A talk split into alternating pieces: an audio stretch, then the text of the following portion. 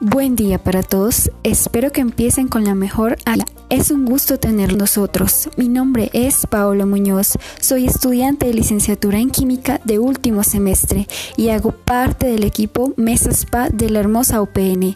El día de hoy queremos compartir con ustedes una pequeña lectura titulada La importancia de no juzgar. ¿Alguna vez han juzgado a alguien por su primera impresión? ¿Qué tan acertada fue su percepción al respecto? Pues bueno, les traigo un pequeño relato sobre las apariencias que engañan, escrito por el padre Lucas Prados, y esta historia comienza así.